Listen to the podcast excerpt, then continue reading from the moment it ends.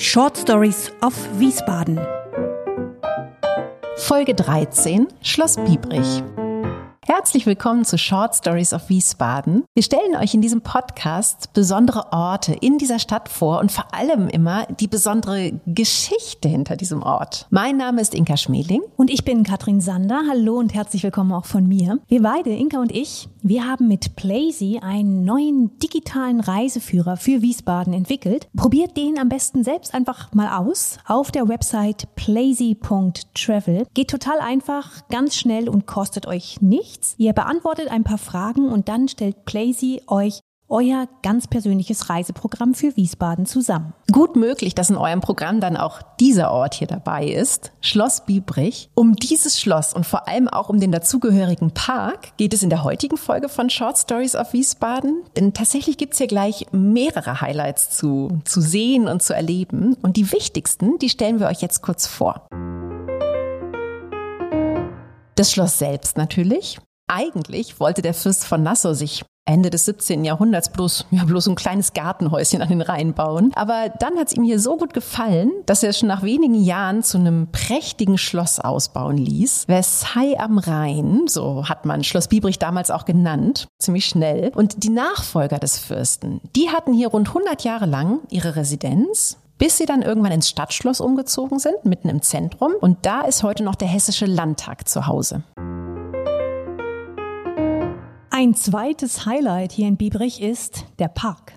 Mit einer wunderschönen spanischen Prinzessin hat der Dichter Clemens Brentano diesen Park von Schloss Biebrich einmal verglichen. Ist jetzt vielleicht nicht so ein ganz naheliegender Vergleich, aber recht hat er, der Park ist wunderschön. Anfangs wurde er angelegt als typischer Barockgarten, also nach dem Vorbild von Versailles. Später dann umgestaltet, dann war das Ganze so ein englischer Landschaftsgarten und heute ist es eine ziemlich tolle Kombi von beiden. Also er hat sich aus beiden Stilen was bewahrt und ist ein ganz schöner Ort, um hier spazieren zu gehen, um sich ein bisschen im Grünen, manchmal sogar mit Reinblick auszuruhen und für Reitfans hat der Schlosspark Biebrich auch viel zu bieten, denn jedes Jahr am Pfingstwochenende findet hier ein sehr beliebtes Reitturnier statt. Tja, und dann gibt's noch ein, ein, ziemlich exotisches Highlight, das diesem Park ja im wahrsten Sinne des Wortes zugeflogen ist. Und zwar diese Bewohner hier. Der Park von Schloss Biebrich, der ist nämlich ja zu einem Top-Spot zum Papageien-Watching geworden. Wie es dazu kam, das ist eine Short Story, die wir euch am besten von Anfang an erzählen.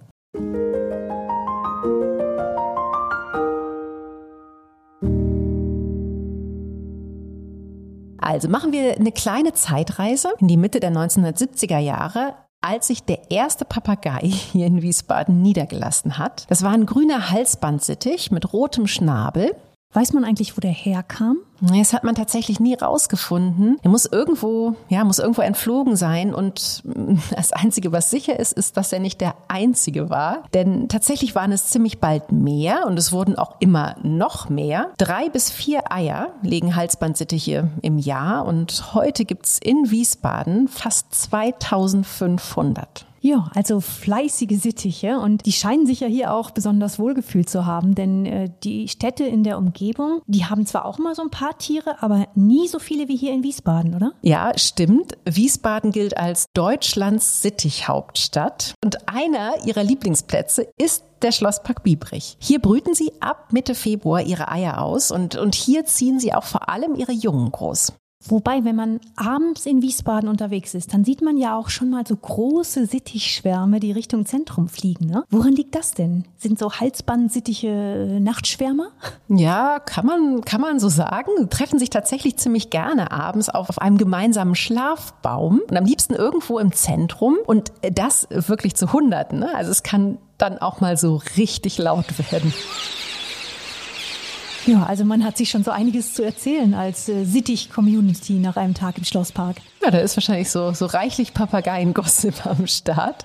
Das werden die schon auch austauschen. Aber vor allem geht's tatsächlich um, um Sicherheit. Denn die Tiere, die suchen, ja, die suchen ganz gezielt Licht und Lärm, weil sie das nämlich schützt. Und zwar vor, vor Greifvögeln, vor Affen, vor Varanen. Okay, aber Affen und Warane, von denen wimmelt's jetzt nicht in Wiesbaden. Nee, da nicht, aber halt in der Heimat der Sittiche. Ne? Und, und auf, auf die sind sie ja quasi gepolt immer noch. Also die Sittiche, die kommen aus Asien und aus Afrika. Eigentlich finde ich ja, dass dieser Sittich-Sound echt gut zu Wiesbaden passt.